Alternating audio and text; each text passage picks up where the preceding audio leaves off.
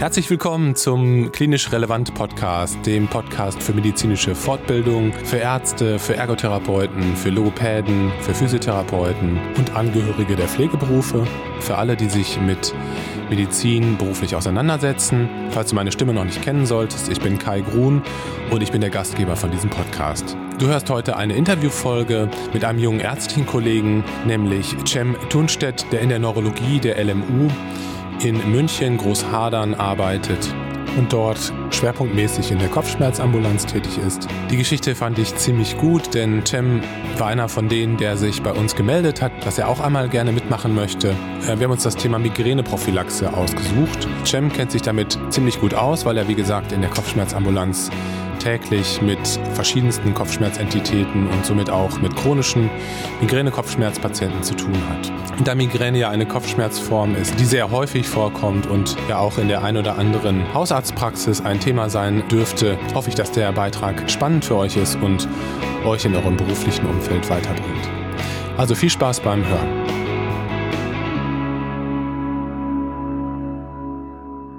Cem, herzlich willkommen zum Klinisch Relevant Podcast. Du bist sozusagen einer aus der Hörerschaft und das macht mich ganz, ganz froh und stolz. Bevor ich jetzt weiter rede, vielleicht hast du Lust, dich einmal kurz vorzustellen und vielleicht auch zu erzählen, was du schwerpunktmäßig machst in der Neurologie.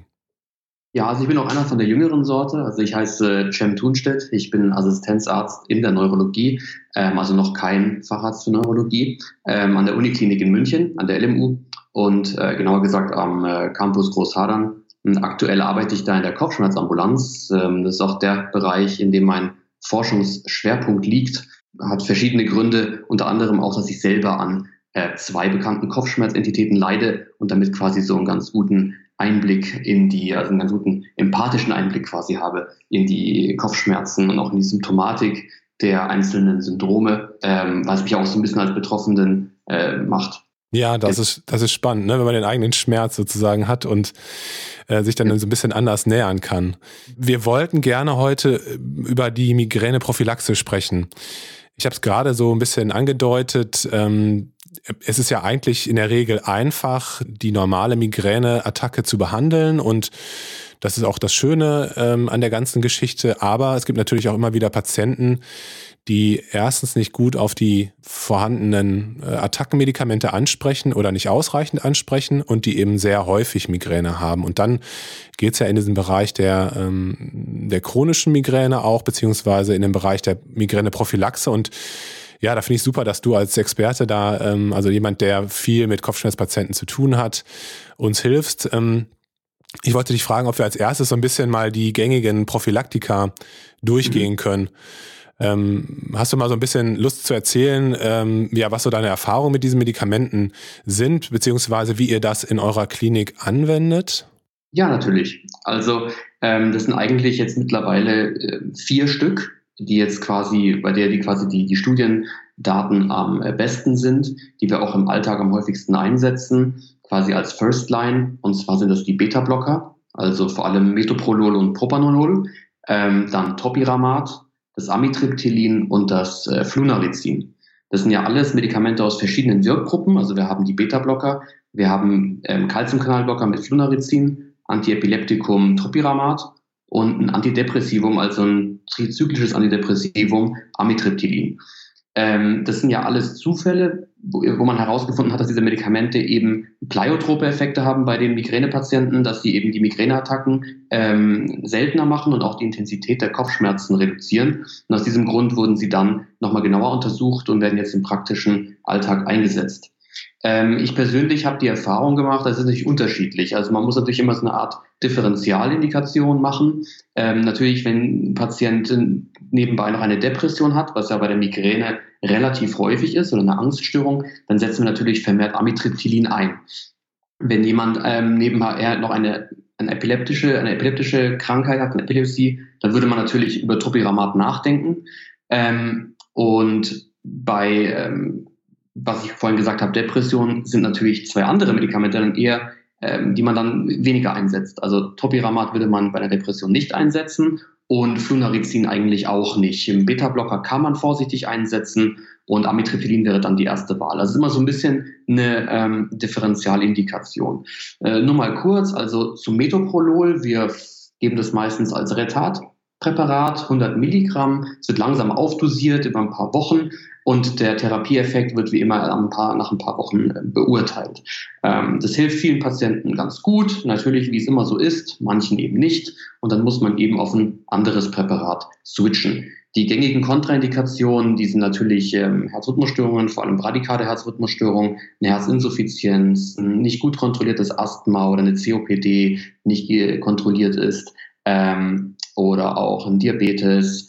Ähm, und was noch ein bisschen kontrovers diskutiert wird, Psoriasis, wo ich aber da schon, wo wir da schon recht ähm, unvorsichtig sind, weil wir gesehen haben, dass äh, viele Patienten, äh, die eine leichte Psoriasis haben, jetzt nicht unbedingt ähm, eine Exacerbation darunter bemerken. Und wenn, dann kann man sie auch wieder absetzen. Also da ist die Studienlage noch so ein bisschen äh, widersprüchlich. Ähm, die Nebenwirkungen leiten sich ja aus den Kontraindikationen her. Also manche Patienten berichten von Schwindeln oder einem Unwohlsein, Benommenheitsgefühl, ähm, gerade auch bei Patienten, die eine vestibuläre Migräne haben und auch Schlafstörungen habe ich häufig ja mal gehört. Ähm, da muss man eben schauen, wie tolerabel die Nebenwirkungen sind und dann würde man es sonst ähm, wechseln.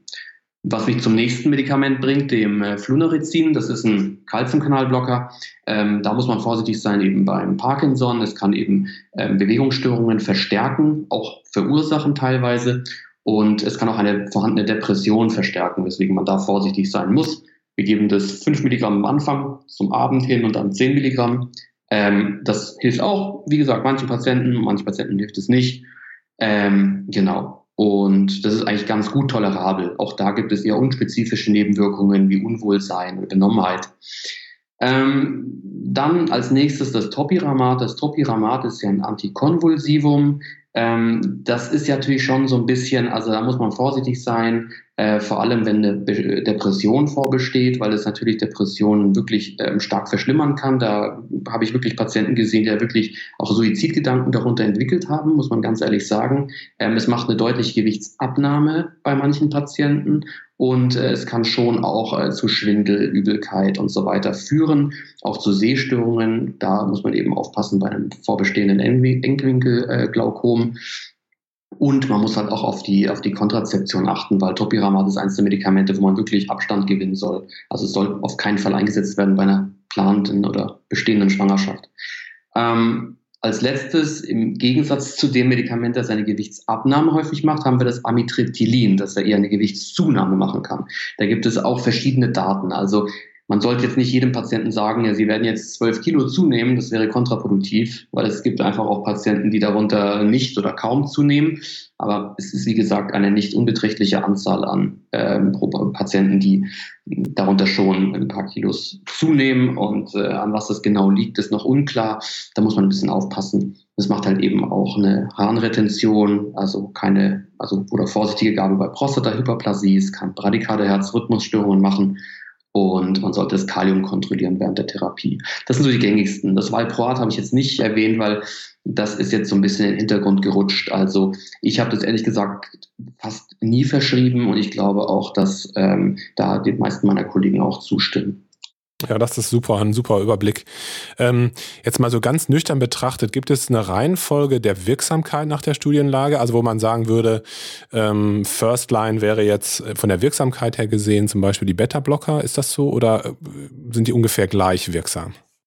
Also nach, meinem, nach meiner Erfahrung, was ich jetzt bisher gelesen habe, ähm, sind die ungefähr gleich wirksam, ähm, aber man würde natürlich also von der Verträglichkeit her tendiere ich dazu. Es gibt auch viele Review-Artikel, wo das auch erwähnt wird, würde man jetzt primär mit Beta-Blockern beginnen oder mit Amitriptylin und dann, äh, also nicht Topiramat als erstes einsetzen zum Beispiel. Weil es sind ja häufig junge Frauen im gebärfähigen Alter, das schränkt sowieso die Gabe von Topiramat ein. Und gerade diese kognitiven Störungen, die auch unter Topiramat auftreten können, sind natürlich auch ungünstig. Sind jetzt meistens im Beruf stehende oder kurz vor Abitur stehende Patienten. Da ist natürlich auch äh, nicht besonders schlau, dann Topiramat einzusetzen, weil es dann auch teilweise zu kognitiven Beeinträchtigungen kommen kann. Das ist so ein bisschen meine, äh, mein Credo. Ja, okay. Ja, und ansonsten würde man einfach die Komorbiditäten der Patienten berücksichtigen, wie du gesagt hast, also Depressionen zum Beispiel, wenn die vorhanden sind, ähm, Gewichtszunahme, Gewichtsabnahme. Gerade wenn man das streng nimmt, würde man quasi dann äh, Beta-Blocker weniger einsetzen, ähm, Flunarizin und Tropiramat gar nicht, und dann würde quasi fast nur noch Amitriptylin bleiben. Ich habe mir gerade so ein bisschen mit der Tür ins Haus gefallen. Ich habe äh, vergessen, so mal als Einstiegsfrage mal zu fragen, was wäre eigentlich die Indikation für eine, ähm, für eine Prophylaxe aus deiner Sicht, beziehungsweise nach den Leitlinien? Was, wann würdest du anfangen mit einer Prophylaxe? Also wir sagen ab mindestens drei bis vier ähm, Migräneattacken im Monat und natürlich auch ähm, zum Beispiel wenn es zu sehr komplizierten Auren gekommen ist, wenn wir zum Beispiel eine hemiplegische Migräne haben, wenn die Auren anhaltend sind, wenn es schon einen Zustand eines migränösen Infarkts gegeben hat, ähm, wenn die Akuttherapie nicht richtig wirkt, das sind so die wichtigsten Punkte. Da gibt es noch ein paar andere, aber das sind jetzt so die wichtigsten, an die wir uns halten. Natürlich auch der subjektive Wunsch des Patienten und ähm, dann würde man über eine Prophylaxe nachdenken, dann wäre die quasi indiziert. Also da wären so drei, drei Migräneattacken im Monat, beziehungsweise wir, ich gehe das eher ab vier an ähm, und dann würde man da sagen, dass man eine teure Prophylaxe geht. Und wenn wir jetzt gerade schon bei Definitionen sind, wie ist es mit der chronischen Migräne? Ab wann spricht man von einer chronischen Migräne? Also die chronische Migräne, das ist so, ähm, es sollten mindestens 15 Kopfschmerzattacken im Monat vorhanden sein, also genauer gesagt jeder zweite Tag oder halt am Stück. Ähm, und also das über drei Monate. Es kann ja sein, dass jemand eine stressige Phase hat und 15 Migräneattacken in diesem Monat hatte, aber das ist natürlich nicht ausreichend, also über drei Monate. Und davon sollten mindestens acht ähm, von diesen Kopfschmerzen migräneartig sein. Das ist, hat den Grund, dass quasi es müssen nicht alle migräneartig sein, weil ja die chronische Migräne ähm, Gott sei Dank in Anführungsstrichen nicht so ist, dass man jeden Tag eine ausgeprägt schwere Migräneattacke hat wie bei der episodischen, sondern die werden so ein bisschen schwächer und gehen in die Richtung Spannungskopfschmerz vom Typus. Ähm, aber es sollten halt mindestens acht sein. Natürlich nichts ist wirklich in Stein gemeißelt, aber das ist so die gängige ähm, Einteilung, wann wir über eine chronische Migräne sprechen und natürlich, dass es nicht besser erklärt ist durch eine andere ähm, ICHD3-Diagnose. Ich wollte dich gerne fragen ähm, zu dem Thema Botox. Das ist ja, glaube ich, zugelassen für chronische Migräne.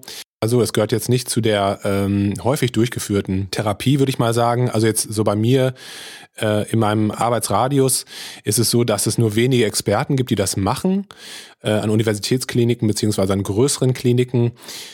Kannst du ein bisschen was dazu erzählen, zu dem Botox? Wann fängt man an, darüber nachzudenken? Ähm, wie macht man das? In welchen Abständen macht man das? Botox ist, das merken wir auch, wenn wir Patienten bekommen vom niedergelassenen Neurologen, die sind da teilweise so ein bisschen unbeholfen, was diese Botox-Geschichte angeht. Teilweise, glaube ich, auch Angst vor Regress. Ähm, man weiß nicht so ganz, was die, was die klaren Indikationen sind und so weiter. Aber es ist natürlich schon klar formuliert. Gott sei Dank gibt es ja die Zulassung äh, für die chronische Migräne seit September 2011. Ähm, und zwar ist es so, wir geben, wir denken über Botox nach, wenn jemand eine chronische Migräne hat, also mit den vorher genannten äh, Definitionen, äh, mit den vorher genannten Kriterien, ähm, und eben ein Versagen von zwei bis drei oralen oder klassischen Prophylaktika ähm, erfahren hatte. Also, wie gesagt, die Beta-Blocker, Topiramat, Funarizin und Amitriptylin. Ähm, da stellt sich die Frage, was bedeutet Versagen? Das ist ein sehr äh, ungenauer Begriff.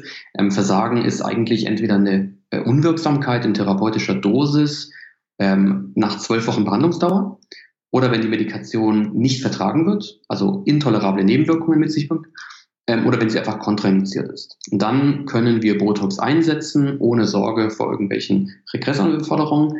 Ähm, es ist ja so, dass die, diese Botox-Therapie, also das Ronabotulinum Toxin A, ähm, bisher ähm, eine gute Evidenz hat für die Prophylaxe für chronische Migräne mit Topiramat und auch mit Einschränkungen Amitriptylin und Valproat, aber Botox, auch aus eigener Erfahrung, hat vielen Patienten wirklich geholfen.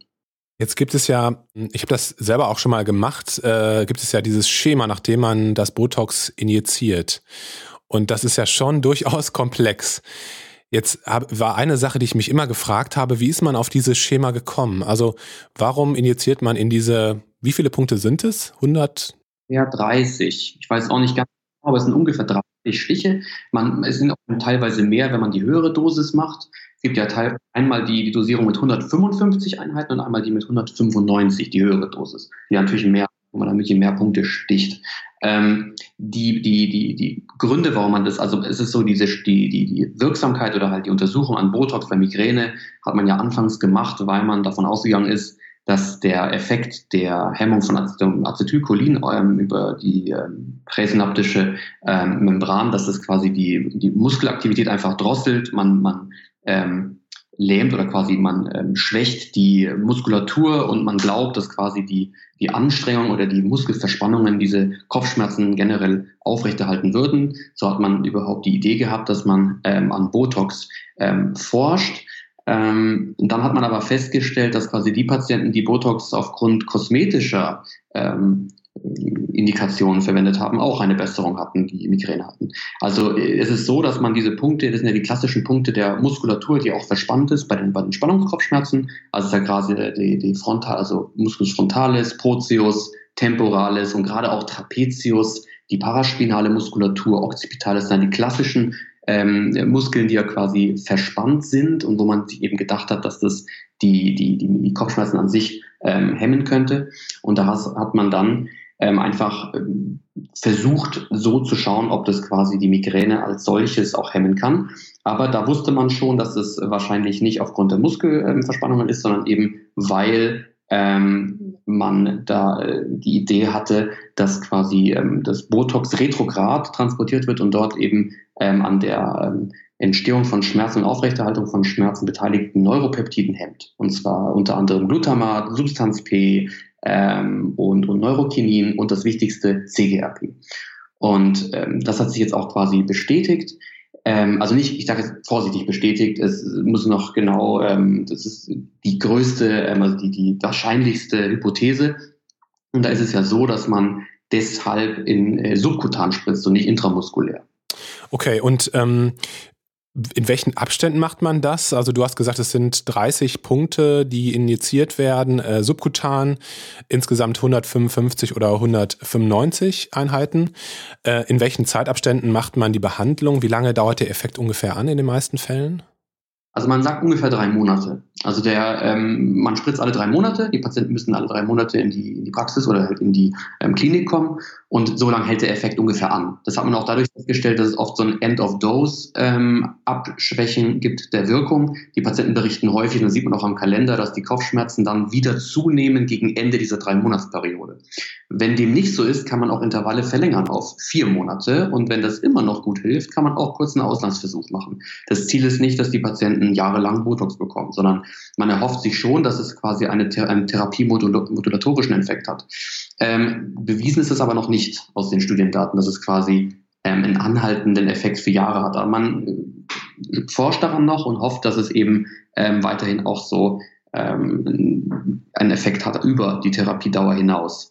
Und wir haben da ungefähr so, wir haben da selber jetzt eine SOP hergestellt, also wie man das wirklich äh, spritzt und nach welchen Kriterien. Also wenn die Patienten darunter eine Besserung verspüren, dann würde man, also man spritzt am Anfang immer die niedrige Dosis, also die normale Dosis 155 Einheiten, dann würde man bei adäquatem Ansprechen, also darunter versteht man ein Ansprechen über 50 Prozent subjektiver Besserung der Kopfschmerzattacken oder der Kopfschmerzintensität, würde man das erstmal ein paar Mal fortführen, also ähm, vier, fünf Mal alle drei Monate. Und wenn es dann anhaltend ist, würde man quasi einen Auslassversuch, also eine Therapieverlängerung machen, also eine Intervallverlängerung auf alle vier Monate. Und dann eben einen Auslassversuch. Und bei Verschlechterung kann man ja wieder zurückgehen und einen zweiten Zyklus quasi machen.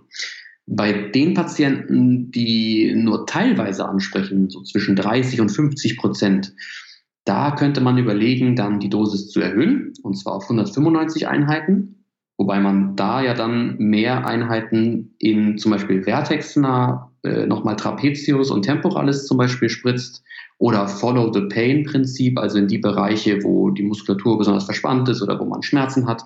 Manchmal wird es auch ähm, in den Masseter gespritzt bei mit vorliegendem Bruxismus. Da gibt es aber auch noch keine klaren Studiendaten zu. Würde man eben diese höhere Dosierung äh, spritzen. Oder man würde ein orales Prophylaktikum hinzugeben. Das kann man auch versuchen. Und was macht man mit den Patienten, die überhaupt keine Besserung ähm, erfahren?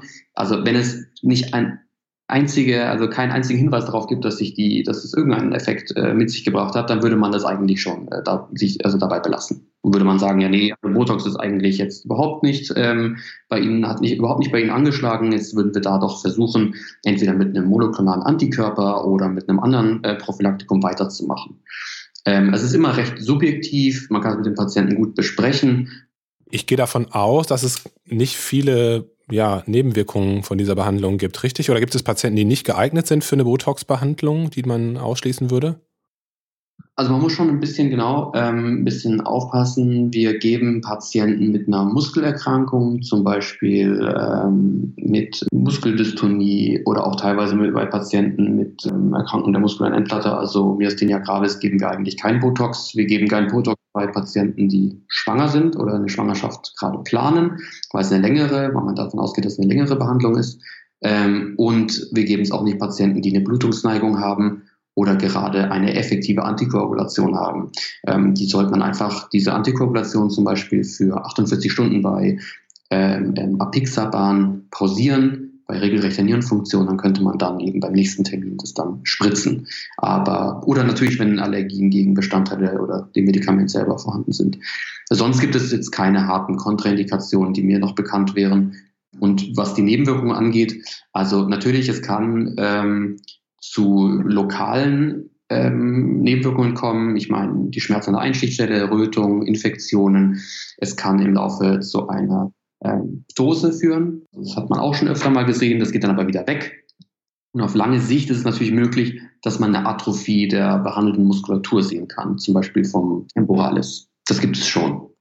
Mir ist gerade noch eine andere Frage eingefallen und zwar ist es ja anscheinend auch fürs Therapiemonitoring sehr wichtig zu wissen, wie sieht es aus ähm, mit den Kopfschmerztagen, mit der Kopfschmerzintensität und so. Hast du irgendeinen guten Tipp für unsere Hörer, was so das Monitoring betrifft? Also machst du es immer noch mit so einem äh, klassischen Kopfschmerztagebuch oder benutzt du oder empfiehlst du deinen Patienten Apps oder wie macht ihr es bei euch in der, äh, in der Klinik? Also es kommt immer so ein bisschen darauf an, wen man da vor sich hat. Also die, die älteren Herrschaften, die sind noch ähm, etwas altmodisch gestrickt und freuen sich über den gängigen analogen Kalender auf, auf, auf Papierform. Ähm, die jungen Patienten freuen sich über eine App. Ähm, das ist immer unterschiedlich. Ich persönlich, ich bin ja selber, wie gesagt, Migräne-Patient und ich benutze eigentlich eine App. Also ich benutze die DMKG-App und da wollte ich noch hinzufügen, wir haben ja auch bei uns in der Kopfschmerzambulanz ein Register ähm, erstellt, mit denen sich Patienten quasi online zu Hause anmelden können, Kopfschmerztage, ähm, Medikation, Vorerkrankungen angeben können. Und dann kann man mit denen interaktiv dieses äh, Patientenprofil bearbeiten und auch die Visiten, also die Arztbesuche, ähm, da dokumentieren. Es ist, hat einen großen Vorteil. Man kann mit den anderen Ärzten auch ähm, nach ähm, unterschriebener Schweigepflichtsentbindung diese Daten austauschen. Man kann mit den Patienten ein gutes Therapie-Monitoring machen. Und davon haben viele Patienten profitiert bisher. Ähm, genau, und man kann natürlich die, äh, den Kopfschmerzkalender über dieses äh, Kopfschmerzregister einfach herunterladen als PDF-Datei und muss es nicht immer ständig ausdrucken oder kopieren. Also schon so ein kleiner Schritt in digitale Medizin, was ich persönlich sehr befürworte. Ähm, genau, ich benutze die App. Es gibt ja viele Anbieter mittlerweile. Also klar, so ein bisschen abhängig davon, was für ein Patient da vor einem sitzt. Ne? Genau. Ähm, ja, das Wort äh, CGRP ist gerade schon gefallen. Ähm, lass uns bitte nochmal zu den Antikörpern kommen, die ja in aller Munde sind und von denen man sehr viel Gutes hört. Ähm, kannst du nochmal so einen kurzen Überblick geben? Ist, äh, welche Präparate sind da auf dem oder welche Wirkstoffe sind da auf dem Markt? Und ähm, was ist so das Handling? Was ist der Wirkmechanismus? Ja, gerne. Also aktuell gibt es drei ähm, CGRP-Antikörper, also monoklonale Antikörper auf dem deutschen Markt. Und zwar ist es Erenumab, ähm, dann Fremanezumab und Galcanezumab.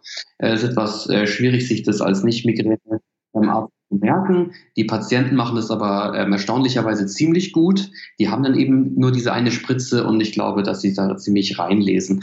Ähm, genau, und der große Unterschied zwischen dem Erenumab und den anderen beiden Präparaten ist, dass das Erenumab den CGRP-Rezeptor bindet, sodass eben CGRP da nicht mehr binden kann während die anderen beiden Präparate Liganden-Antikörper sind und quasi das frei äh, schwimmende CGRP blockieren. Ähm, das Erenomab, damit habe ich jetzt quasi die meisten Erfahrungen gemacht. Ähm, das wird quasi anfangs ähm, in der normalen Dosierung von 70 Milligramm subkutan einmal im Monat appliziert und das kann man bei unzureichender Wirksamkeit auf 140 Milligramm erhöhen. Ähm, das andere Medikament, also das Fremanezumab, ähm, das habe ich mir so gemerkt wie Frame. Es hat den großen Vorteil, dass man es auch alle drei Monate spritzen kann, weil es eine lange Halbwertszeit hat, eben in der Dreifachdosierung. Man kann es aber auch genauso wie das Erenumab einmal im Monat subkutan spritzen. Ähm, beide Präparate oder alle drei Präparate haben ähm, äh, wissenschaftliche Evidenz für die episodische und die chronische Migräne. Eben unterschiedlich zum Botox, was ja nur bei der chronischen indiziert ist.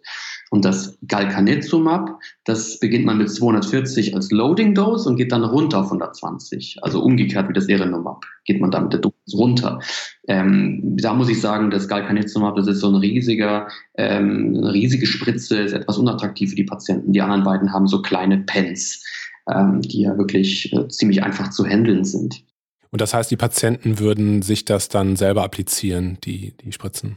Genau, also da sie es ja meistens ein bisschen äh, also schlecht damit auskennen am Anfang und so ein bisschen äh, auch Angst davor haben, machen wir das echt ganz gerne bei der ersten Gabe zusammen in der Praxis bzw. in der Kopfschmerzambulanz. Das geht ja relativ zügig und man kann mit dem Patienten nochmal kurz ähm, den, den Beipackzettel durchgehen, auf was es ankommt, wie man spritzt. Man kann jetzt zum Beispiel am Oberschenkel die Haut zusammenkneifen oder eben spreizen, ähm, kurz desinfizieren und dann sieht man ja, man macht einen Klick, dann geht eben der Sensor runter mit der gelben Markierung, also der Stoff quasi geht hinein und man muss eben 90 Grad zur Haut halten, festdrücken und dann macht eben noch einen Klick und dann weiß der Patient, dass äh, die Dosis ist drin.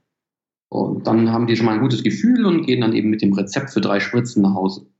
Was gibt es bei den Antikörpern für Nebenwirkungen? Was gibt es für Risiken? Worüber muss man die Patienten aufklären? Also es ist so, was ganz äh, cool ist, ist ehrlich gesagt, das ist das erste Medikament, was quasi für die Migräne selber ähm, hergestellt wurde. Ich meine, die anderen Prophylaktika, die sind ja, sind ja Zufallsbefunde gewesen, genauso wie das Botox. Ähm, das ist CGRP genau darauf zugeschnitten und wird auch über das endoplasmatische Retikulum abgebaut. Also es gibt kaum Wechselwirkungen oder ähm, Anpassungen oder Störungen mit äh, Leber- oder Nierenfunktion zu äh, befürchten. Das muss ich nur unter Vorbehalt sagen. Es gibt halt, die gibt es halt noch nicht so lange, deswegen ist man natürlich noch ein bisschen vorsichtig. Was es an Nebenwirkungen gibt, also natürlich wieder die auf die lokale Injektionsstelle zurückzuführende Nebenwirkungen, Rötung, Infektion, ähm, Schmerzen, die kommen natürlich vor. Ähm, systemische Nebenwirkungen sieht man wirklich selten, die sind sehr gut verträglich. Teilweise ist es ja natürlich so, ähm, es gibt jetzt Einzelfälle von Obstipation. Äh, in sehr seltenen Fällen kam es auch sogar zum Ileus. Aber das war jetzt wirklich, das sind Einzelfälle, also unglaublich selten. Ähm, man muss das natürlich beobachten. Die gewissen Langzeitstudien laufen ja noch. Und ähm, ja, also sonst gibt es eigentlich kaum Nebenwirkungen. Also die werden wirklich gut vertragen. Aber es kann natürlich sein über die nächsten Monate, Jahre, dass sich dann ein paar weitere Nebenwirkungen herauskristallisieren. Aber die wirken ja nicht so systemisch auf andere Moleküle, dass man da jetzt nicht unbedingt befürchten muss, dass das schwerwiegende systemische Nebenwirkungen mit sich bringt. Was kann man zu der Wirkung, also zu der Therapie, zum Therapieerfolg sagen? Also was erwartet man, wenn man dem Patienten dieses Medikament oder diese Gruppe der Medikamente verschreibt? Ja, also wie gesagt, das ist ja wie bei allen Migränepräparaten. Wir ähm, stellen nochmal klar, dass die Migräne eine komplexe neurologische Erkrankung ist, die ja auch chronisch gehen kann. Die meisten Patienten, also die, die Neigung zur Migräne geht ja nicht verloren. Ähm, das heißt, eine komplette Heilung ist ja so nicht zu erwarten. Man erhofft sich einfach eine 50-prozentige Reduktion. Es gibt immer wieder glückliche Einzelfälle, die dann in die Ambulanz kommen und sagen, von 30 Migräneattacken habe ich jetzt nur noch zwei im Monat. Jetzt aber immer noch Patienten, die sagen, ja, ich habe jetzt immer noch 30 Kopfschmerztage im Monat, aber die sind halt deutlich schwächer. Also es ist wirklich unterschiedlich. Es gibt wirklich viele Patienten, die sagen, das hat meine Migräne ähm, nichtig gemacht. Das ist das äh, Beste, was ich je bekommen habe. Aber genauso gibt es Patienten, die etwas enttäuscht sind. Und auch muss man auch dazu sagen, was ich recht interessant finde, man muss ja die vier Präparate ähm, erfolglos versucht haben, bis man an den CGRP-Körper äh, denkt. Ähm, aber ich habe das Gefühl, die Patienten erhoffen sich so viel von den Spritzen, dass sie sich quasi beeilen möchten, diese vier anderen Medikamente erfolglos probiert zu haben, um endlich diese Spritze zu bekommen. Da muss man auch klar sagen, die Medikamente wirken und ähm, es ist schon so, dass man die halt einfach ausprobieren muss, aus dem gewissen Grund, dass die eben auch wirken. Und die Spritzen wirken nicht immer. Also da muss man das nochmal klar kommunizieren. Ja, du hast es gerade gesagt, dass man so ein bisschen durch diesen ähm, Dschungel muss, dass man diese anderen Prophylaktika nehmen muss. Dann sind ja alles Medikamente, wenn man drüber nachdenkt, selber, die man nicht unbedingt alle so nehmen möchte. Du hast es gerade angedeutet, wahrscheinlich gibt es den einen oder anderen Patienten, der schnell versucht, durch diese Medikamente durchzukommen oder vielleicht auch ähm, ja äh, die zu umfahren, also durch Unverträglichkeiten zum Beispiel, Kontraindikationen. Ähm, aber also ist das denn gerechtfertigt, würdest du sagen? Also denkst du, dass sich das so halten wird in der Zukunft, dass man ähm, die Antikörper wirklich so ganz ans Ende stellt der therapeutischen Möglichkeiten? Oder denkst du, dass sich das eines Tages verändern wird? Ich glaube, dass das eines Tages verändern wird, weil es fehlen noch die Langzeitdaten und ich habe das Gefühl, dass die CGRP-Antikörper wirklich ähm, einen ganz guten Effekt haben. Das ist jetzt meine persönliche Einschätzung. Und es kommen ja jetzt noch, es sind ja noch ein paar andere Medikamente in der Pipeline. Und ich glaube, dass es langfristig die klassischen Prophylaktika verdrängen wird, weil es gibt ja ganz gute Studiendaten dazu, dass die Adhärenz von den oralen Prophylaktikern relativ schlecht ist. Liegt einfach daran, dass man das Medikament jeden Tag nehmen muss, dass man voreingenommen ist, weil die Medikamente ja eigentlich wegen einer anderen Zulassung auf dem Markt sind. Antidepressivum, Stichwort, äh, Antiepileptikum. Man, man hat da teilweise auch Schamgefühle, wenn es im Badezimmer ähm, steht und Freunde einen besuchen, aber man nimmt Amitriptylin. Das ist immer ein bisschen schwierig. Und ähm, da glaube ich schon, dass sich da so ein bisschen was ändern wird. Vielleicht wird sich auch, das weiß ich halt natürlich nicht, auch mit dem, mit dem Preis was tun. Aber ich denke schon, es muss auch einen erfolglosen Versuch mit Valproat gegeben haben. Ähm, und das wurde jetzt auch revidiert, weil es ja da rechtliche Geschichten gab mit dem Valproat. Und ich glaube, so wird es auch sukzessive auch mit den anderen Prophylaktikern sein. Zumal man auch schon sagen muss, oft schlägt man zwei, drei Fliegen mit einer Klappe. Also ich habe oft auch Patienten gesehen, die haben Schlafstörungen und Depressionen und ähm, Essstörungen. Und wenn die Amitriptylin nehmen, dann haben die einen guten Schlaf, ähm, ein bisschen zugenommen, was deren Wunsch in dem Fall war, äh, und weniger Migräneattacken. Also da hätte man dann schon eine gut zugeschnittene Therapie auch gefunden. Ja, absolut. Kannst du noch mal was zu den Preis vielleicht sagen? Ich glaube, das ist ja auch einer der Gründe, warum man im Moment auch noch so hingeht und sagt, ja, dass, dass äh, die Antikörper sind halt erst dritte oder vierte Wahl. Ähm, wie, wie teuer ist diese Therapie so ungefähr? Weißt du das? Ja, also im Jahr sind es schon so 8000 Euro. Also eine Dosis Erenomab zum Beispiel kostet ja schon 700 Euro. Genau, das sind ja 70 Milligramm. Also würde, ich glaube, 140 Milligramm sind dann wahrscheinlich doppelt so teuer.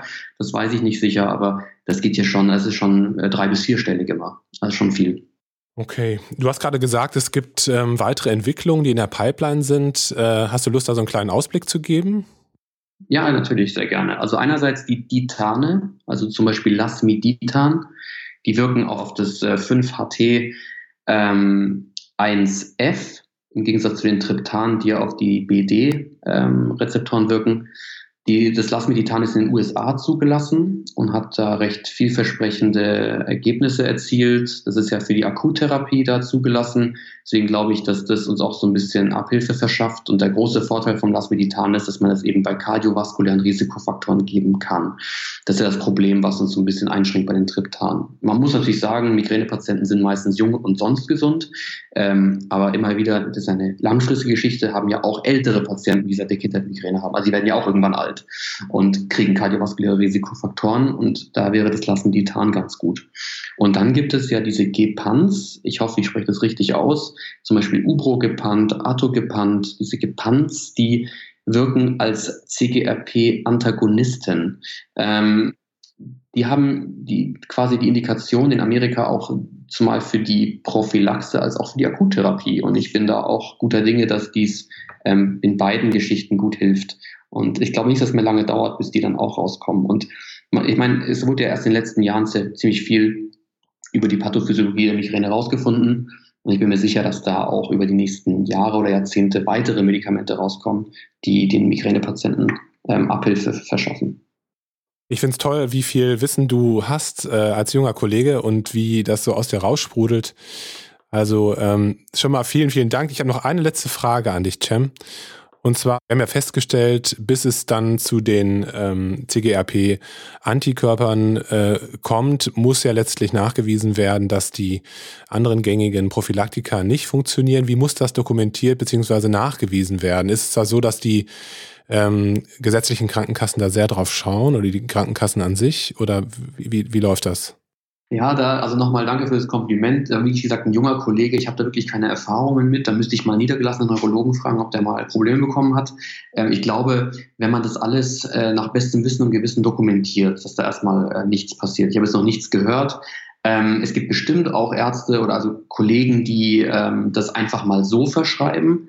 Da weiß ich, wie das aktuell ist. Wir machen das natürlich schon so. Wir sammeln die Kopfschmerzkalender alle, dass wir die Nachweis haben, dass er entweder eine chronische Migräne hat oder eine hochfrequente episodische oder episodische Migräne.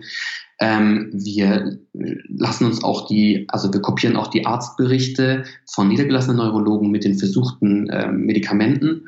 Das geht natürlich nicht immer, oft erinnert sich der, der Patient nicht, aber wenn der Patient glaubhaft ähm, überzeugt, dass er, also dass er Metoprolol versucht hat und sich genau an die Dosierungen erinnert und so weiter, dann kann man das auch schon mal äh, verkraften, da eine CGRP-Antikörper zu verschreiben und bitten den Patienten natürlich dann die Unterlagen fürs nächste Mal zu besorgen.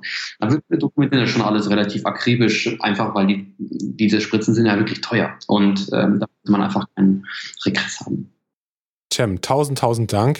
Ähm, das hat sehr viel Spaß gemacht, weil ich viel gelernt habe, also ich persönlich. Und ich hoffe, das äh, gilt auch für, äh, für die Hörer, aber da bin ich mir sicher. Ich hätte große Lust, nochmal mit dir zu sprechen. Ähm, vielleicht haben wir nochmal die Gelegenheit, äh, nochmal einen Podcast mit dir zu machen.